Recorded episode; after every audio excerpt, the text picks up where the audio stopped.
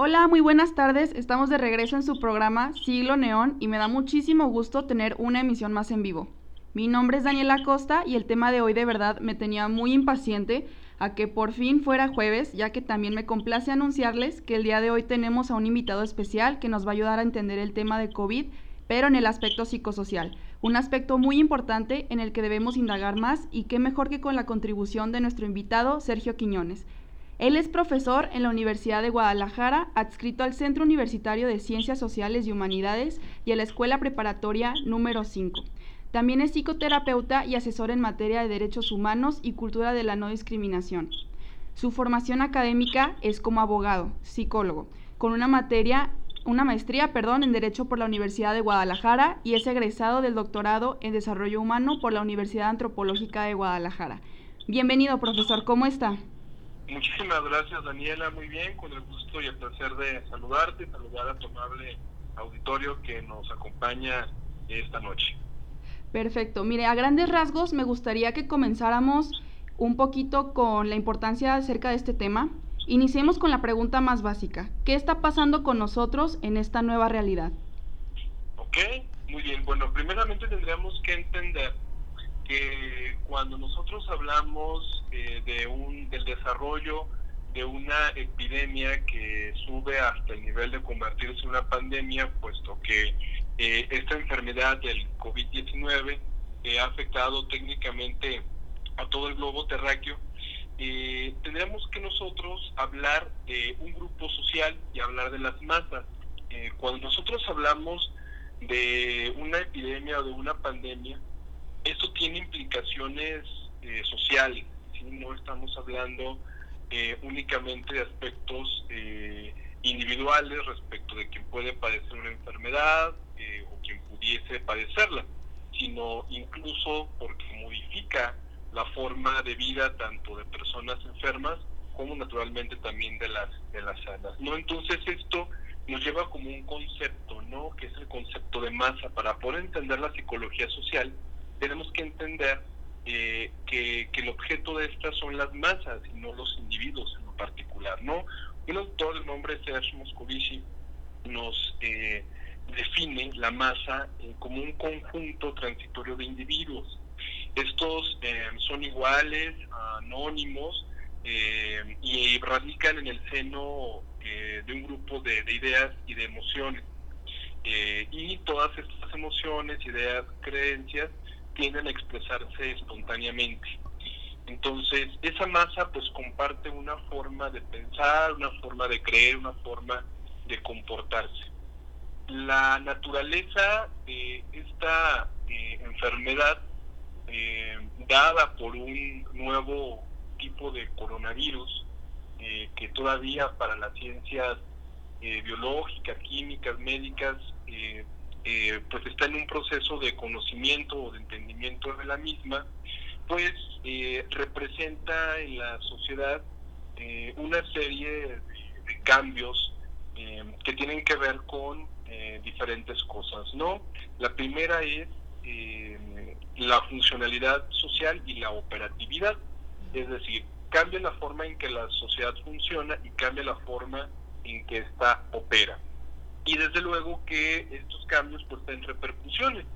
Eh, quizá uno que se habla mucho o que tiene un impacto lógicamente en el contexto económico en el que vivimos en el occidente, eh, que es el económico, eh, pero también este trae unas repercusiones de, de, orden psicológico y de, y de implicaciones respecto de la salud mental de las personas, ¿no? Entonces esta contingencia sanitaria eh, trae este cambio de, comportamientos eh, que se representan en lo individual, en lo familiar, en lo escolar, en el trabajo, en lo político, en el uso del espacio, eh, entran en discusiones respecto de las cosas, la distribución de la riqueza, la distribución de los bienes.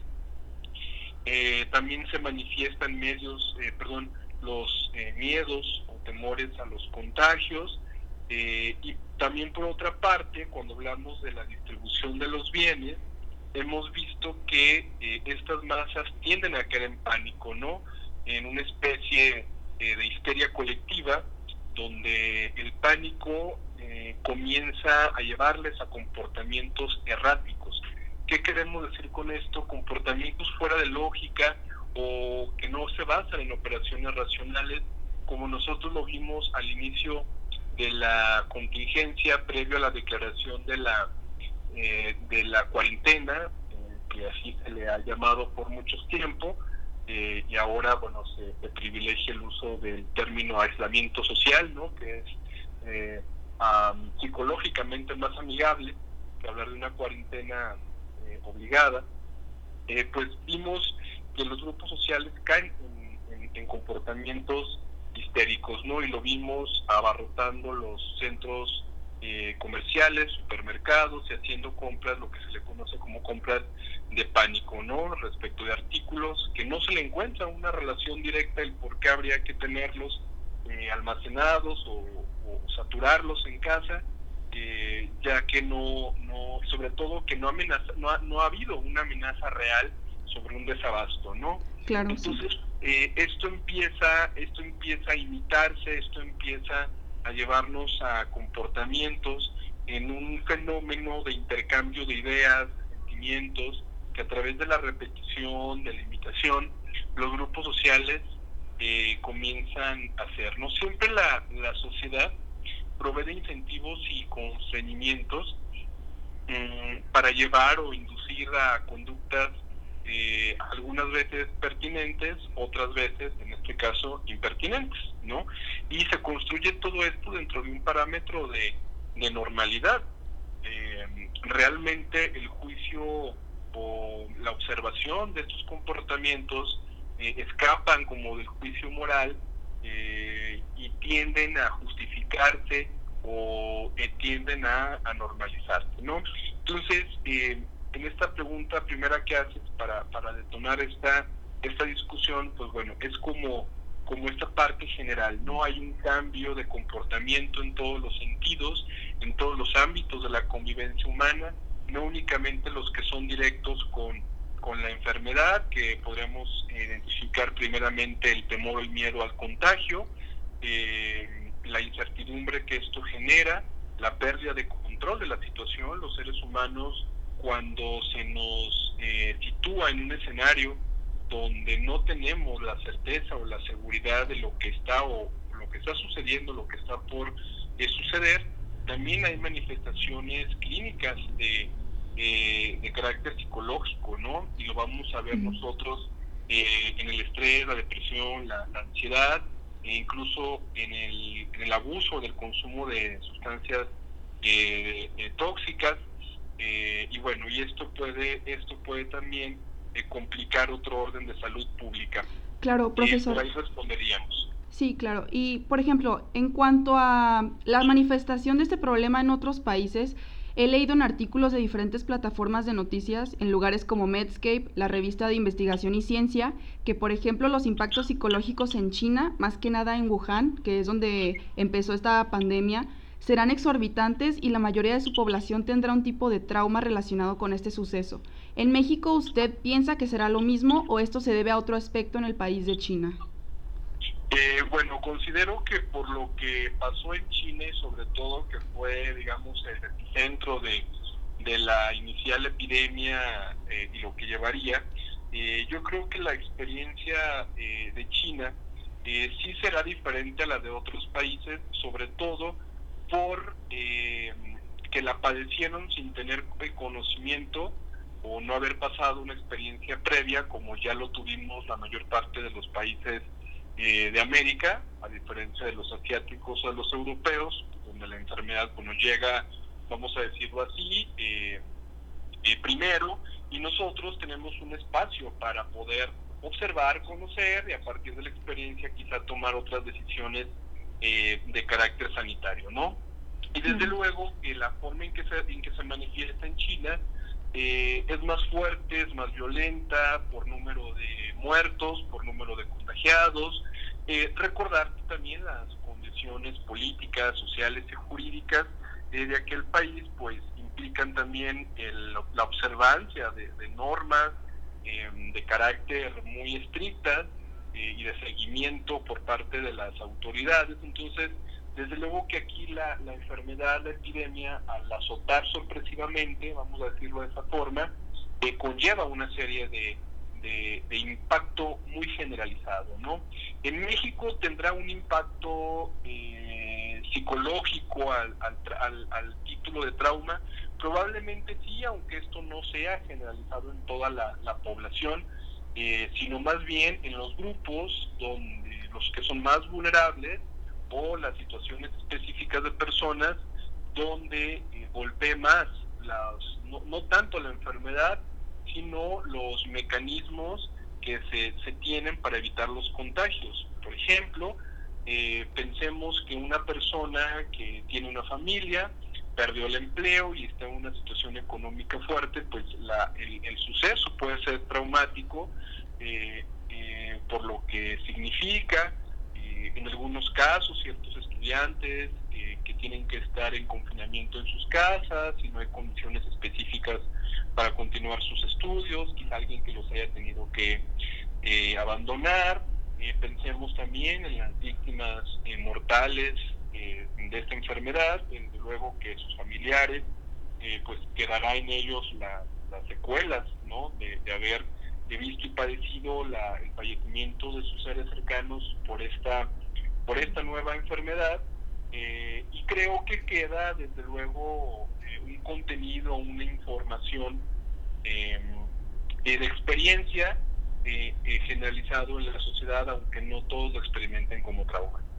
Ok, eh, sí, más o menos, eh, sí es lo que a veces se daba a entender, que por ejemplo en China las condiciones son de cierta forma por el tipo de gobierno que tienen, y acá pues obviamente es otra cosa diferente, y lo que usted nos dice es que basado en los lineamientos de eso es como se va a diferenciar ese tipo de trauma, ¿no? O sea, por ejemplo aquí ya las situaciones que pasen particularmente, que la pérdida de empleo, que el deceso de algún familiar, y allá también se debe al hecho de que comenzó eh, la pandemia y a este tipo de régimen que es más duro, que es más difícil, ahí eh, la situación psicológica ya de por sí, ¿no? O sea, en China ya es un poco más complicado ese aspecto, que es más rígido, es más duro. No sé si eso sea correcto. Sí, bueno, eh, hablaría más bien que, bueno, hay diferencias en las dimensiones socioculturales, ¿no?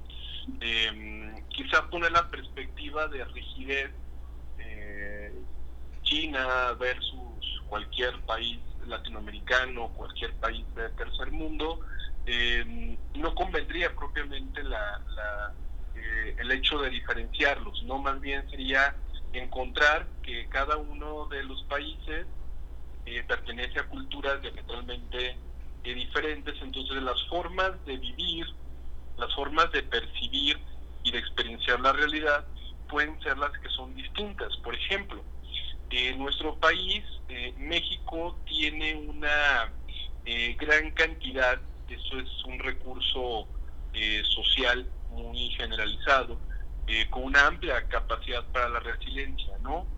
Eh, los mexicanos, a partir de sus diferentes procesos históricos, políticos eh, eh, que hemos vivido, pues hemos encontrado la capacidad, vamos a decirlo de manera coloquial, para salir adelante o recuperarnos de catástrofes. Podemos nosotros citar el terremoto de, del 85, donde la solidaridad, de, las personas y la capacidad del pueblo mexicano para eh, salir, vaya, de una de, una derrumbe no social colectiva eh, y, y, ponerse a reponer eso también es parte de un capital eh, cultural no entonces creo que hay una hay una variedad de dimensiones culturales que están en, en juego. Desde luego que la experiencia y la vivencia para ellos tendrá eh, sí, un impacto de orden traumático generalizado, pero a partir de eh, la forma en que ellos perciben su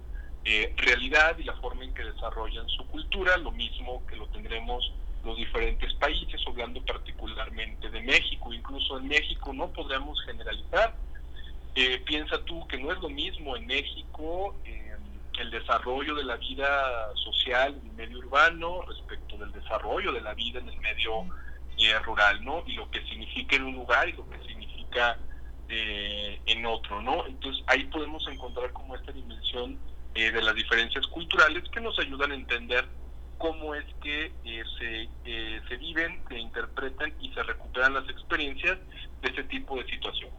Ok, claro, profesor. Y hablando ya de una vez de la cultura y de la realidad que nosotros percibimos, eh, mi compañero Ricardo Suárez pregunta lo siguiente, ¿a qué atribuye que algunas personas se muestren dudosas de la existencia del COVID?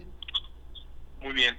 Bueno, cuando hablábamos hace unos minutos respecto de la masa, en la masa ocurre algo que se llaman eh, representaciones sociales.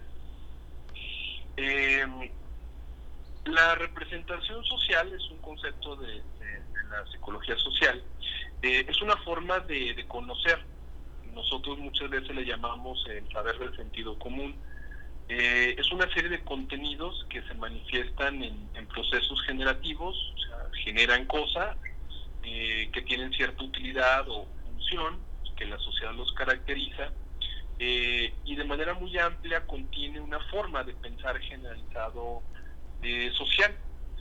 ¿De dónde se atribuye esto? Bueno, podríamos decir primeramente que es la ignorancia, ¿no? La ignorancia eh, no es la no es la falta de contenido, sino eh, la forma en que esos contenidos se han construido y bajo qué parámetros de la realidad o de la evidencia, hablando de ciencia, eh, este conocimiento se ha contrastado. Entonces la sociedad construye formas de interpretar su realidad. Entonces hay personas que según su historia de vida, eh, según el origen y el desarrollo cultural, probablemente también eh, el grado o el nivel de instrucción de educación eh, y, los, y las propias influencias del medio social en el que vive, pues desarrollan cierta forma de pensamiento, ¿no? Claro. Nosotros podemos identificar el pensamiento mágico respecto al pensamiento irracional que nos llevan a operaciones eh, eh, de comportamiento diferentes. Entonces, ante una enfermedad, el pensamiento racional pues te dice que hay que buscar los medios eh, físicos que la ciencia ofrece, hablando por ejemplo de una infección, bueno, pues que existe una sal eh, a título de antibiótico que tendrá una operación positiva respecto de eh, el cuerpo de orden biológico y explicable esto bajo una serie de parámetros, ¿no? Pero también hay un pensamiento mágico que le llevará a una persona, por ejemplo, decidir eh, hacer una especie de ritual eh, o alguna tradición que no tiene que ver con eh, a su cuerpo ingrese una sustancia que combata esa infección, sino que eh, producto de algo mágico, eh, basado en la fantasía, sus problemas, inclu incluidos los de salud, se pueden resolver. En muchas ocasiones también esto pues está muy acompañado, influenciado por el fanatismo religioso, ¿no? que también construye formas de pensamiento mágico en, en, en los grupos sociales, ¿no? Entonces, eh, la ignorancia de, de, los modelos de pensamiento lógico, abstracto, racional, pues nos llevan a que cuando se presenta este fenómeno o esta realidad, pasa por el juicio de los individuos. Entonces, cuando a ti te enuncian que hay una enfermedad, eh, según los recursos eh, cognitivos, intelectuales, culturales que tú tengas, es la forma en que interpretarás y entenderás ese fenómeno en el que te encuentres pero eh, las personas pueden pensar también que las enfermedades son así espontáneas o que no existen o que con el hecho de mentalizarse, pensar distinto, pueden evitarse o que son conspiraciones de órdenes eh, por encima de lo humano o, o de lo social, ¿no? Uh -huh. Entonces, eh, eso se atribuye mucho en este sentido también de, eh, de ignorancia eh, y en la forma en que ciertos grupos sociales representan esa realidad. No eso es lo que llamamos representaciones sociales, esa manera específica de sentir, de vivir, de pensar y que puede estar caracterizado en un grupo significativo de personas. Claro, y esto se nota en diferentes lugares del mundo, no, no solamente en México, en Estados Unidos también, pues hemos visto que están las manifestaciones acerca de esto, de cómo es una conspiración que no existe, que es eh, la gente está en contra del fascismo, de quedarse en casa, o sea, usan ese término como para eh, justificar el hecho de que no están de acuerdo con la cuarentena Y en esto mismo, eh, en México, por ejemplo, ¿le parece a usted conveniente la manera que la Secretaría de Salud maneja la información sobre el desarrollo de la pandemia en México, sobre todo en cuanto a impacto emocional? Bueno, creo que lo que yo he observado a lo largo de estas semanas es que, eh, hablando del gobierno federal, eh, el manejo de la información ha sido eh, con un cuidado que para mi gusto es de reconocerse porque es proporcional también en el nivel o midiendo el nivel de impacto que puede tener en la población.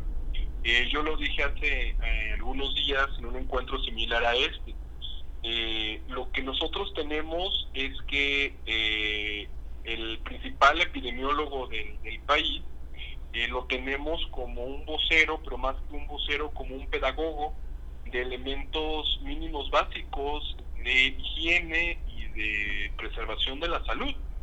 Y me refiero específicamente al doctor Hugo López Gatel, que sale día a día, noche a noche, eh, respondiendo a preguntas por más de la prensa básicas, pero con el ánimo de, educar un poco al público, ¿no?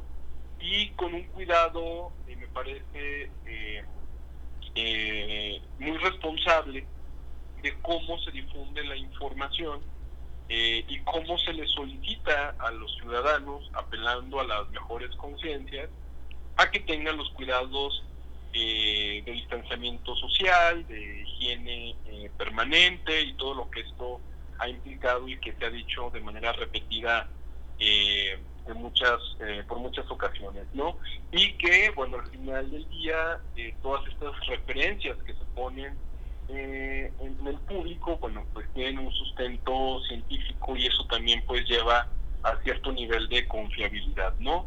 Entonces, eh, creo que el discurso que se maneja en algo que también conocemos como psicología eh, eh, política nos permite tener un comportamiento también bueno entre Estado y sociedad, ¿no? Porque por asociación de, los individuos aparecen formas políticas contractuales que se fundan en, el Estado, que se fundan en el, en el gobierno. Entonces hay un intercambio este, de, ideas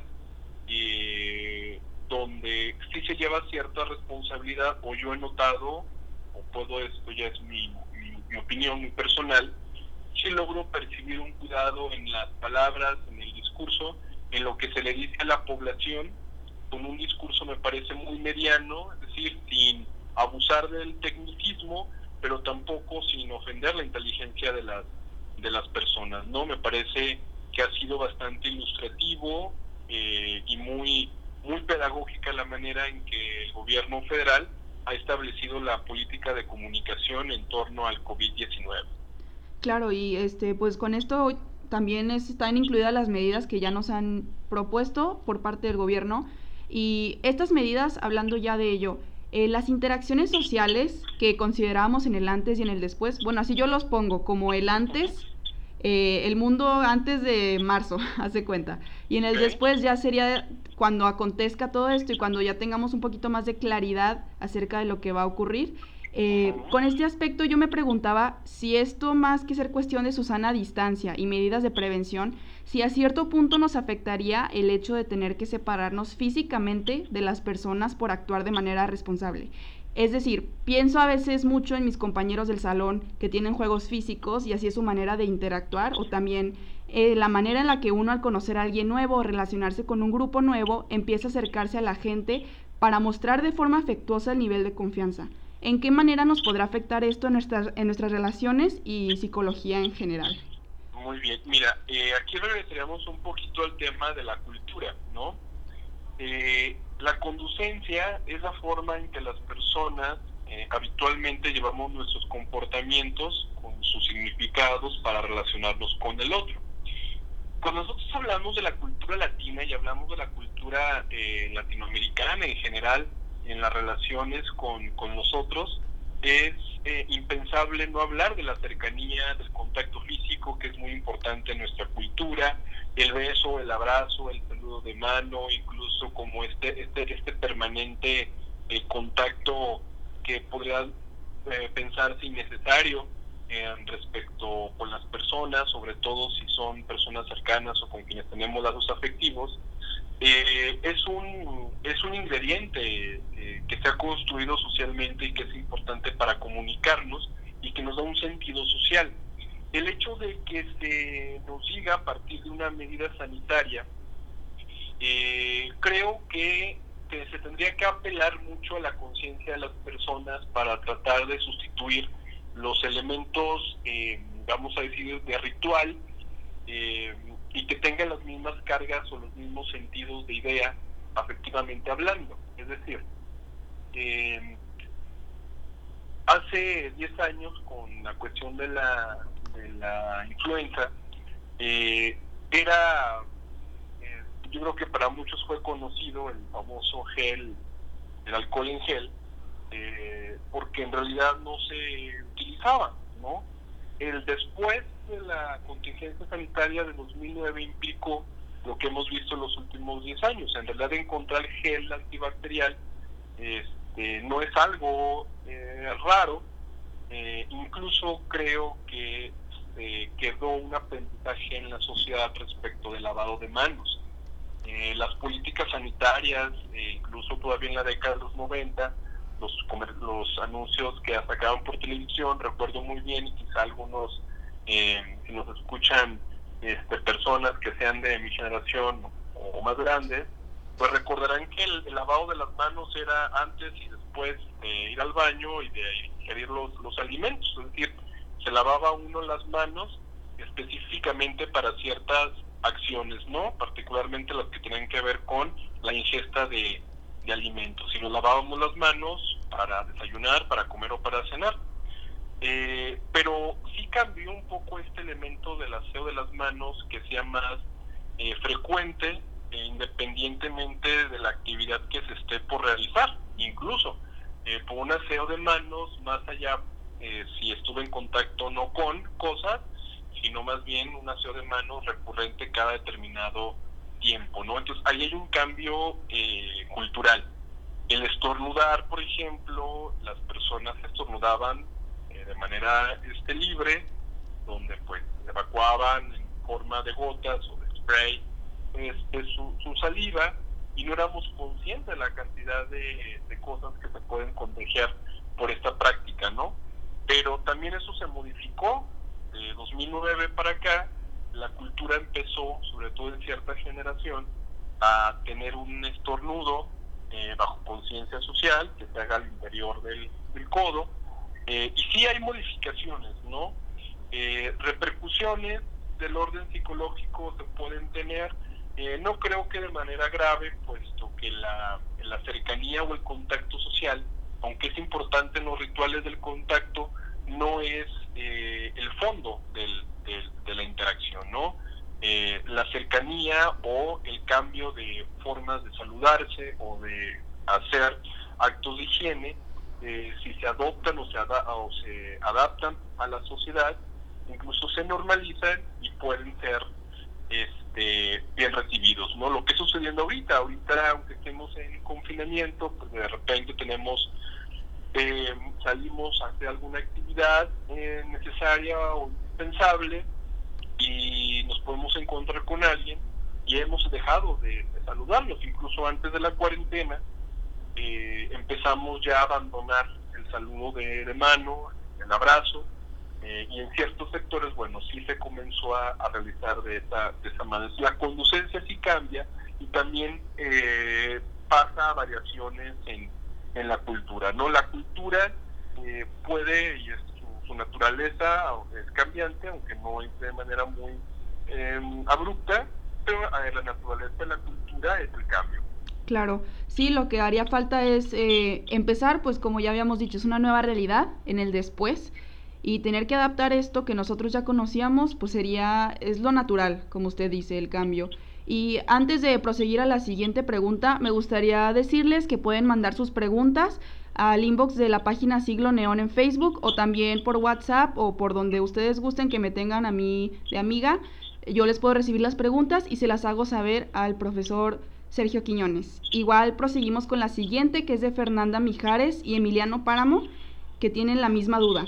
Ella en específico hace mención de que se detuvieron nuestras actividades por el COVID y aún así seguimos viendo en redes sociales gente poniendo el tema de productividad y de hobbies nuevos.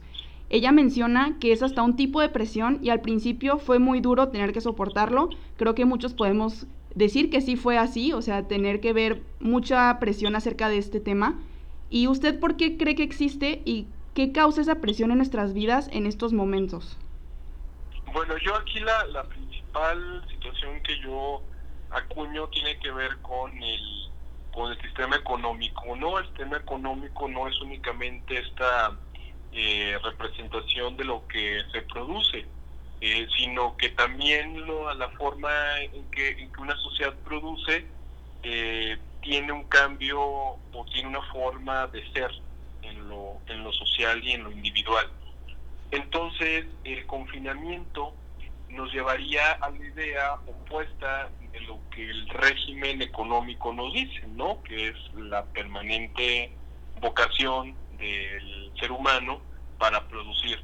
Entonces, el ser humano solamente puede descansar, o estrictamente podría descansar, en los momentos en que sus legislaciones de los países lo tienen así considerado. Piénsense los días de descanso o los días eh, de asueto, ¿no? Y hay una falta de interpretación de que las personas al estar en confinamiento por el tema de la cuarentena estamos siendo improductivas y por lo tanto tendríamos que buscar las formas de sustituir nuestras actividades cotidianas por otras, pero esas otras no son a, a elegibilidad de la persona de manera libre, sino que se ofrecen en un catálogo específico y que muchas de ellas tienen que ver con el consumo, ¿no? Entonces nosotros hemos visto en las últimas semanas que el mercado no se detuvo y sobre todo las principales empresas pues nos siguen obligando a comprar en línea, aunque los establecimientos físicos estén cerrados. Eh, se están vendiendo una serie de cursos, de talleres eh, a través de línea para que siga eh, habiendo un mercado que aprovecha las condiciones para vender, o sea, crear una necesidad, porque entonces el no hacer nada nos lleva a un juicio donde no estaríamos haciendo algo correcto, y entonces tiene una presión moral que tiene eh, efectos psicológicos que nos llevaría entonces a obligarnos a ocupar en alguna actividad ese tiempo, ¿no? Eh, pero esto sí es demasiado violento o fuerte para cualquier eh, persona, incluso para quienes estén acostumbrados a tener fuertes rutinas de, de actividades, ¿no? Entonces creo que tiene que ver mucho con la forma en que los seres humanos nos relacionamos económicamente en la vida eh, antes del COVID y que la pandemia eh, ofrece, vamos a decirlo, un caldo de cultivo para el oportunismo eh, del mercado, pero también para este oportunismo ideológico, donde incluso hay sanciones eh, donde si no lees un libro, si no escribiste un, este, un poema o compusiste una canción o pintaste un cuadro o terminaste tu tesis, entonces eh, desperdiciaste el tiempo y estás mal por no hacer nada, entre, entre comillas. Eh, volvemos al punto, o sea, el confinamiento no conlleva el hecho de abrazar una serie de categorías que las personas tuvieran que hacer en casa. Las personas el ejercicio libre pues eh, de su tiempo y de sus herramientas y sus recursos podrá optar eh, por elegir actividades que le puedan resultar placenteras o bien actividades que desea eh, hacer para aventajar alguna situación que no ha venido desarrollando o el hecho de mantenerse sin otra ocupación o sin otra eh, actividad. Entonces esta presión social se habría que tenerla como muy, muy en cuidado, ¿no? Eh, porque no, es, no tendría por qué ser así. Claro, ¿y usted qué piensa? ¿Usted, por ejemplo, cree realmente que este es un tipo de duelo? O sea, hemos perdido lo que es lo que usted mencionaba, la rutina. Eh, algunos han perdido el trabajo ya en, en cuestiones más grandes, más intensas, pero ¿usted piensa que este confinamiento a cierto punto psicológico es un tipo de duelo? Mm, no necesariamente yo lo vería como un, como un duelo. Eh, es posible que para muchas personas este confinamiento eh, no le sea o no lo esté llevando, interpretando de una manera, vamos a decirlo, eh, más saludable, sino que a través de la forma en que construye sus pensamientos, sus ideas, sus aprendizajes que tiene, eh, lo percibe más como algo catastrófico, genera mayor este, ansiedad y quizá, bueno, la experiencia eh, puede ser profundamente eh, desagradable, pero también tiene que ver eh, con algo con lo que las personas podemos estar o no equipados. No sé si me voy explicando en este sentido, ¿no? Como este, esta, esta, este equipaje de la psicología de cada, de cada persona para enfrentar la, la realidad, ¿no? Lo cierto es que esta, esta, este confinamiento nos produce eh, de demasiada frustración. Entonces, eh, hay algo en psicología pues, que se llama la baja o la alta em, eh, forma de adaptarnos a la, a la, a la, a la frustración, ¿no? Y no todas las personas tienen, tienen esta, esta capacidad de, de menguar y manejar su propia frustración. Em, se pueden ensimismar en la, en la idea y, y emocionalmente colapsar, otros tantos pueden pueden sacar sus recursos creativos y en el caso de ellos, bueno, pues hacer cursos, escribir, cantar, bailar, hacer, producir, eh, porque están en sus recursos, ¿no? Sí, totalmente. entonces creo que es muy variable en la forma en que una persona eh, responde o responderá a la, a la epidemia. Eh, tiene que ver mucho de los factores psicológicos individuales, pero también los factores del medio ambiente social donde la persona se desarrolla. No es lo mismo eh, la, la, epidemia para una persona en una casa eh, de 50, 60 metros eh, cuadrados respecto de la que puede tener una casa de 300, 400 metros cuadrados. Definitivamente no lo es así.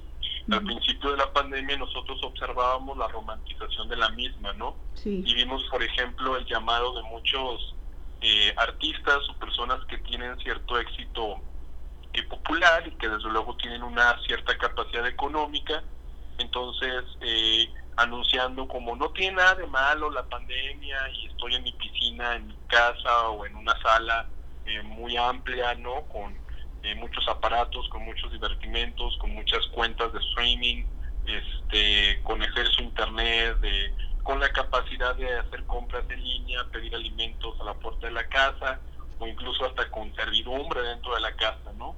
Entonces, eh, pero la realidad es que para el grueso de la, de la población eh, mexicana la, la epidemia eh, es difícil en relación al espacio, al ambiente sociocultural, al ambiente social, el medio ambiente social. muchas personas en casa pueden ser víctimas de, de violencia o de abuso y tener que estar en el confinamiento pues es obligarles a vivir con las personas que les violentan o que les abusan, ¿no? Entonces sí hay, sí hay eh, eh, implicaciones muy, muy complejas en relación al, confinamiento que no podrían ser del todas observadas como algo general. Claro, y, y es entendible, eh, por ejemplo, contribuyendo a esta respuesta que nos acaba de dar, puedo mencionar que mi papá, por ejemplo, ha estado confinado ya hace 10 años por el hecho de que tuvo un accidente de carro y tuvo que estar encerrado mucho tiempo porque no se podía mover y es diferente, es como usted menciona, la experiencia parte del ambiente social, esa experiencia que a él le forjó el hecho de resistir ante un confinamiento, pues ya no es lo mismo para él vivir lo que estamos viviendo ahorita que para otra persona que apenas se tiene que adaptar a este tipo de situación. Y en cuanto a eso, las personas que no se han podido eh, adaptar, Emiliano Páramo también pregunta acerca de ello. ¿Cuáles son los trastornos que se llegan a desarrollar a lo largo de un aislamiento? O sea, después de ello también. Quizá el más común eh, es el estrés, mm, de ahí la, depresión eh, y los ataques eh, de pánico la, o la ansiedad, ¿no? Podría yo identificar como esos tres principalmente pero también eh, puede llevar al consumo de sustancias psicotrópicas que pues nos lleva, bueno, a, otros problemas eh, de salud donde las personas alterarían eh, dramáticamente su, su, estado de ánimo y que esto pues también lleva a otras problemáticas, ¿no? De orden de salud, pero también de orden de salud mental. Claro, eh, también Rogelio Vergara, eh, saludos a Rogelio, nos pregunta acerca de los medios de difusión, el papel que van a tomar estos medios después de la pandemia, eh, ya que pues ha habido mucha incertidumbre, como ya mencionábamos hace rato, incertidumbre social y de, o sea, cómo es vista la veracidad de una noticia. ¿Usted cómo cree que van a ser percibidos estos medios en la sociedad después de que esto ocurra?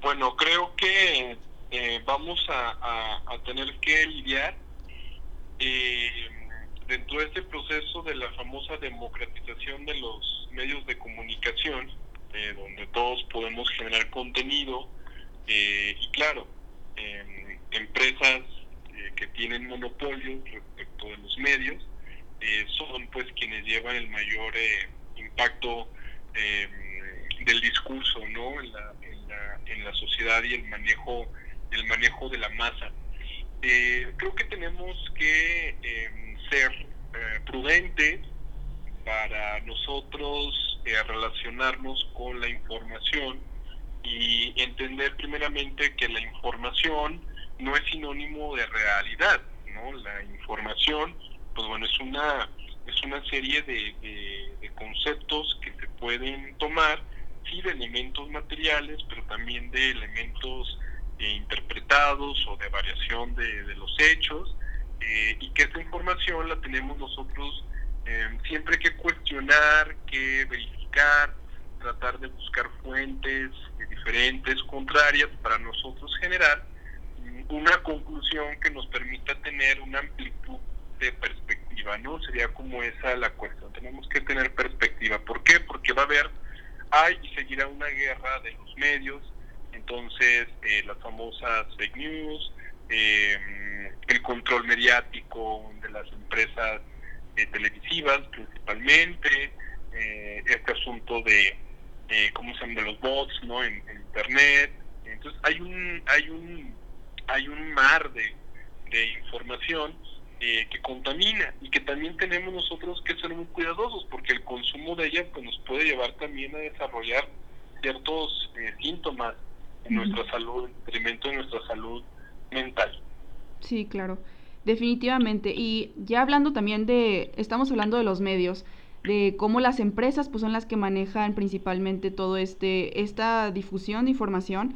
Y Horacio González, también un saludo a Horacio, pregunta más o menos acerca de esto, su opinión acerca de cómo la política ha tomado el papel casi principal cuando se trata de esta difusión. O sea, hablemos de que, por ejemplo, algunos estados empiezan a tomar acciones que se considerarían inconstitucionales y algunas, algunos otros estados están a favor de todo lo que el presidente o la, el Palacio Nacional esté dictando. ¿Usted qué piensa acerca de esta politización de una pandemia? Bueno, primeramente tenemos que identificar que cuando hablamos de una epidemia, de una pandemia, hablamos de un asunto de salud pública. Entonces, la salud pública en el orden normativo, el orden constitucional, eh, pues desde luego recae la responsabilidad de ella en el Estado, ¿no? Es como el primer principio que tendríamos que identificar. Entonces, en este monopolio del manejo de la política de la salud pública le corresponde al Estado. Y bueno, el Estado moderno eh, eh, se ayuda, se alimenta principalmente del conocimiento y la evidencia científica para construir la política pública. Eh, pero también de manera paralela pues pueden darse otros intereses de carácter ideológico, político, hasta religioso, eh, cuando hablamos del Estado. Eh, si no es el Estado, bueno, entonces ¿quién sería? Podríamos tener ahí una pregunta como de dimensión de filosofía política.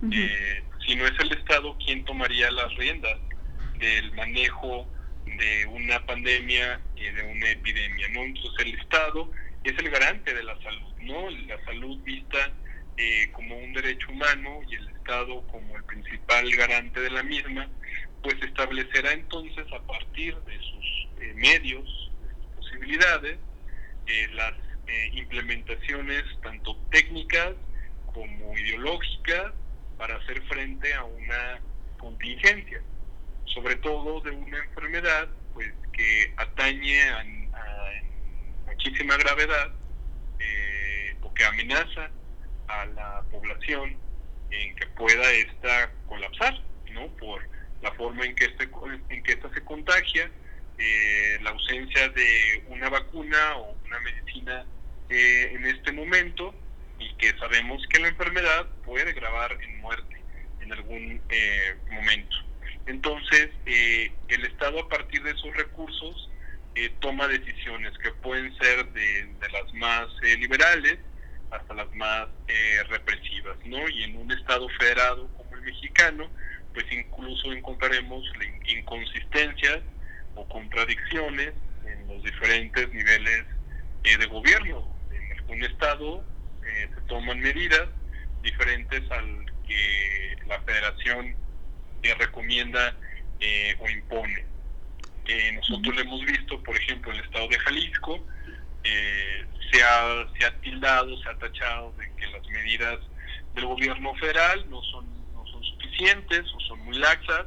Eh, e incluso nuestro gobernador pues ha tomado incluso decisiones fuera del marco constitucional, eh, las facultades que, que, la constitución le, le, le, da, eh, medidas eh, que también están en discusión científica si son necesarias o por ejemplo estos medios de barrera realmente tienen un impacto significativo para eh, la reducción de, contagios, ¿no? Que esto se, se, contradice con la postura que tiene el gobierno federal eh, y la información que la Organización Mundial de la Salud tiene en este momento, ¿no? Que eh, dicho ahorita de esta manera, pues este organismo internacional, pues en el concierto de las naciones dirige la política pública en el caso de, de las epidemias, ¿no? Y, y los países eh, miembros a la Organización de las Naciones Unidas,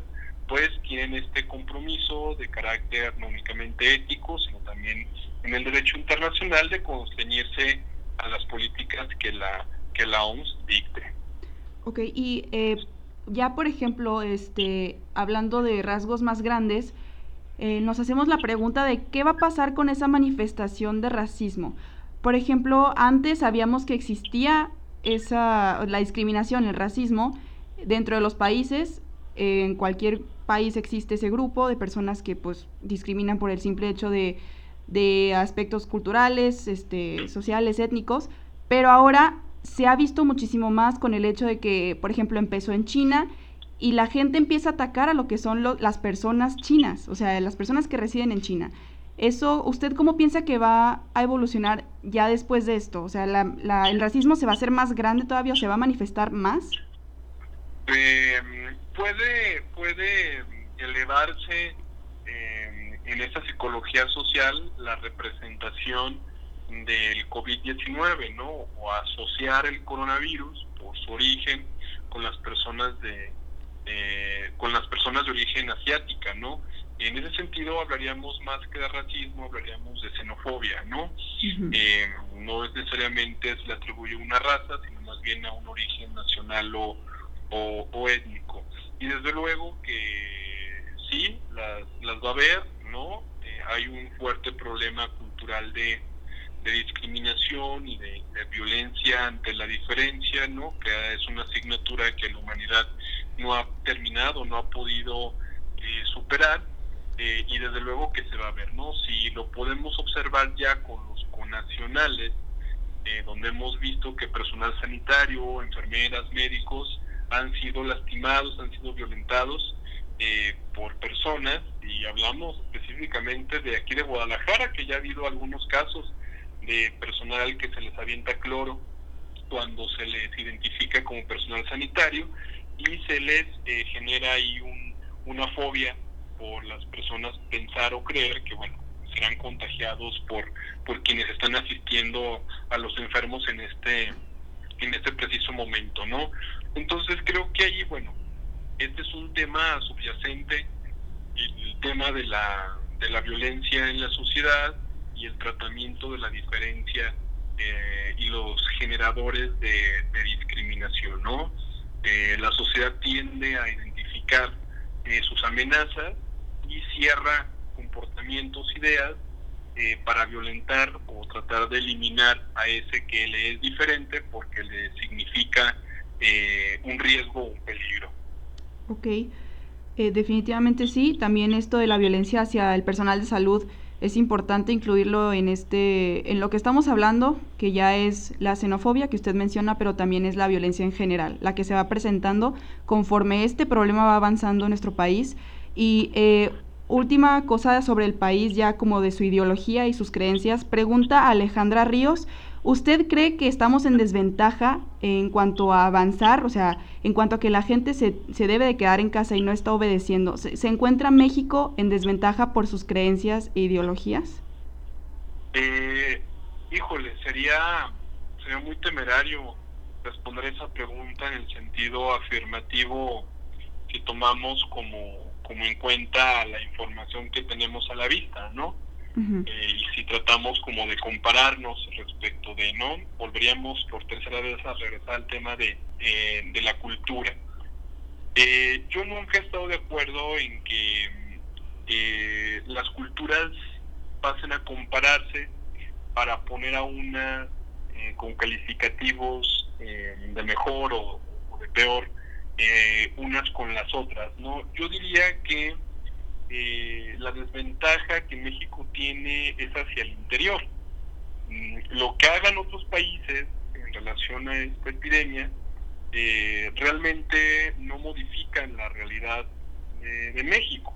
¿no? México solamente puede modificar su realidad a partir de su pueblo, de sus condiciones, eh, de su historia, de su bagaje que tienen en este paso por el tiempo y eh, la desventaja en México eh, se observaría más alrededor de que ciertos comportamientos eh, están desarrollados producto de la fortísima desigualdad social en la cual nosotros vivimos, ¿no? Para muchas personas que quizá hemos tenido acceso a la educación, eh, estos temas pues tienen cierto nivel de comprensión, incluso hablar del confinamiento, del aislamiento social, pues para muchos es algo que sería hasta lógico, ¿no? Y responderíamos de manera positiva, pero lo cierto es que no lo será para muchas eh, personas, ¿no? Eh, la desigualdad social tiene que ver con los medios que una este, persona tiene eh, y la forma en que los eh, utiliza o que se le dan en su proceso de vida. Em, y la desventaja es interna. Creo que en nuestro país tenemos a muchas personas en desventaja em, eh, cognitiva, en desventaja de educación, de recursos culturales, en desventaja porque viven en el contexto de la violencia, en desventaja porque vive en el contexto de la pobreza, en el contexto de no tener eh, acceso ni siquiera a los alimentos. Eh, entonces los problemas dentro de lo social pues van cambiando, porque lo cierto es que para muchísimas personas, si pensamos que en nuestro país el 53% de la población vive en pobreza, eh, yo te apuesto que ese 53% de mexicanos no están preocupados por el coronavirus están preocupados por la dimensión eh, de pobreza en la que en la que viven. Es decir, ese es, el, es lo primero que tienen que abatir. Eh, el derecho a la salud, bueno, pues es, eh, es un derecho posterior al derecho a que las personas se alimenten, por ejemplo. Entonces, pues una persona que no está bien alimentada y que para empezar ni siquiera tiene acceso a la salud, pues desde luego que el problema es que comer independientemente si se puede contagiar o no, o esa misma persona contagiar a otros en la búsqueda de sus satisfactores, ¿no? Eh, que pueden ser de los básicos o hasta los superfluos. Eh, personas con poca conciencia de lo social, con falta de empatía, eh, tampoco manifiestan este comportamiento de manera espontánea. Han pasado por un proceso de vida, por un proceso de socialización. Eh, la empatía tiene cierto grado de respuesta innata al ser humano, pero eh, está profundamente aprendida, es decir, se condiciona a lo largo de la historia de las personas. Una persona empática eh, lo será en la virtud de que tanto se ha reforzado este sentido de empatía respecto del otro. Una persona respetuosa de la diferencia es porque se ha reforzado en su comportamiento esta idea de manera permanente que se lleve incluso al culto o a la vivencia de esta actitud como parte de una estructura ética o moral eh, que, que, define la forma de ser una persona. Entonces yo creo que vivimos en un México de, de desventajas eh, y los problemas yacen de las desventajas que están al interior, no necesariamente de las ventajas que nos pueden llevar otras experiencias. Claro, sí, estoy totalmente de acuerdo en eso y es una perspectiva muy interesante también acerca de eso, que pues las necesidades básicas van obviamente primero que cualquier otro pensamiento que vaya a conllevar lo que está ocurriendo en nuestra realidad. Eh, para finalizar, me gustaría ya la última pregunta. Eh, de Diego Montoya que plantea, eh, termina la crisis del COVID-19 y regresamos al estudio y trabajo. Desde un punto de vista de salud mental, ¿estaremos eufóricos, cansados? ¿Cómo emergeremos? Saludos también al profesor Quiñones. Muchas gracias. Pues yo creo que vamos a, salir igual, ¿no? Eh, más bien de todas formas, alguien eufórico, alguien motivado, pero también alguien desmotivado eh, alguien agotado del proceso, que incluso el regreso a la vida cotidiana le pueda ser más eh, eh, difícil. muchas personas, por ejemplo, han, han estado experimentando trastornos del sueño, ¿no? lo he sabido de primera mano con mucha cantidad de estudiantes que de repente me refieren que eh, pues no durmieron o aún no teniendo ciertas actividades no pueden conciliar el sueño, etcétera. Entonces creo que eh, también esta manifestación de cómo va a ser el regreso a la normalidad o a esta nueva realidad, mejor dicha, va a ser en función de cómo estamos alimentando este presente. Es decir, la realidad del confinamiento, cómo yo la estoy alimentando y también cómo psicológicamente me estoy preparando o cómo estoy invitando las ideas a convivir a partir de que en algún momento la cuarentena se va a levantar y tendré que regresar a mis actividades. Podemos hablar de algo como muy eh, lógico, ¿no? Si yo ahorita no estoy teniendo hábitos em, de actividad física, de estudio, de trabajo, etcétera, y los tengo de manera ardua en lo cotidiano, pues desde luego que después de estos meses, pues puede ser complicado a la persona nuevamente habituarse a, la rutina. Quizá quien se ha mantenido en forma, hablando estrictamente de mantenerse ocupado, seguir de la manera sus actividades como las venía haciendo, aunque sea en casa, puede que la incorporación le sea más eh, satisfactoria o más fácil, eh, el contacto con las personas, alguien que se encuentre muy ilusionado de reencontrarse con ciertas personas, bueno, esto también será un aliciente para que pueda restablecer su vida eh, eh, nuevamente. No, aquí la recomendación es que como sea que vaya a ser el regreso, hay que hacerlo con cuidado y también de manera paulatina, ya que el día que se levante la cuarentena, el levantamiento es la mínima, vamos a decir, se va a levantar eh, en el día eh, mínimo indispensable para poder reactivar principalmente la economía, no necesariamente para que ese día veamos a las 200 personas que tenemos ganas de ver, sino para que pueda la sociedad volver a ser productiva, pero eh, tenemos que ser de cautos del contacto social, cautos de las visitas a otras casas, cautos de, acudir a lugares eh, muy concurridos, salvo aquellos que sean necesarios, y que progresivamente regresemos ahora sí a, un, a una nueva realidad ya cercana a la normalidad antes de la pandemia. Claro, sí, definitivamente, profesor. Eh, ya vamos a terminar, pero yo, yo quiero acabar diciendo que esta es una lucha de muchos, de millones, eh, no estamos solos en el mundo también. Para los que se pueden quedar en casa, realmente sí los invito yo y creo que es lo debido que ustedes se queden en casa. Eh, esto se va a terminar, no exactamente, tendremos que adaptarnos, como dice el profesor, a muchísimas cuestiones sociales, de salud, que van a ser parte de nuestra nueva realidad, pero de eso se trata. Nosotros estamos adaptándonos constantemente al cambio y este también va a ser uno de ellos. Así que realmente lo que nos hace falta ahorita es resistir la paciencia y tener en mente que pues gracias a nuestros esfuerzos se va a poder esto mitigar un poquito más fácil lo que es la cuarentena y lo que son las restricciones. Eh, muchísimas gracias, profesor, por acompañarnos hoy y gracias a todos los que hicieron preguntas. De verdad, es un gusto tenerlo aquí. Usted tiene muchísimas opiniones muy, muy buenas que, me, que la verdad quise compartir con los demás. Eh, no sé si alguna algún comentario último que quiera hacer. Sí, Daniela, pues finalmente solo eh, agradecerte eh, por este espacio. ha sido una experiencia muy interesante. Siempre es un gusto compartir con los demás, con mis estudiantes, con el público. Agradecerle a tu, a tu amable auditorio su paciencia esta noche. y bueno, pues mandarles un, un saludo. no nos rompamos, no nos rompamos. Tenemos que salir adelante tenemos que hacer todo lo posible para que sea de la mejor manera. Muchísimas gracias y buenas noches. Así es, buenas noches, nos vemos el siguiente jueves aquí en Siglo Neón.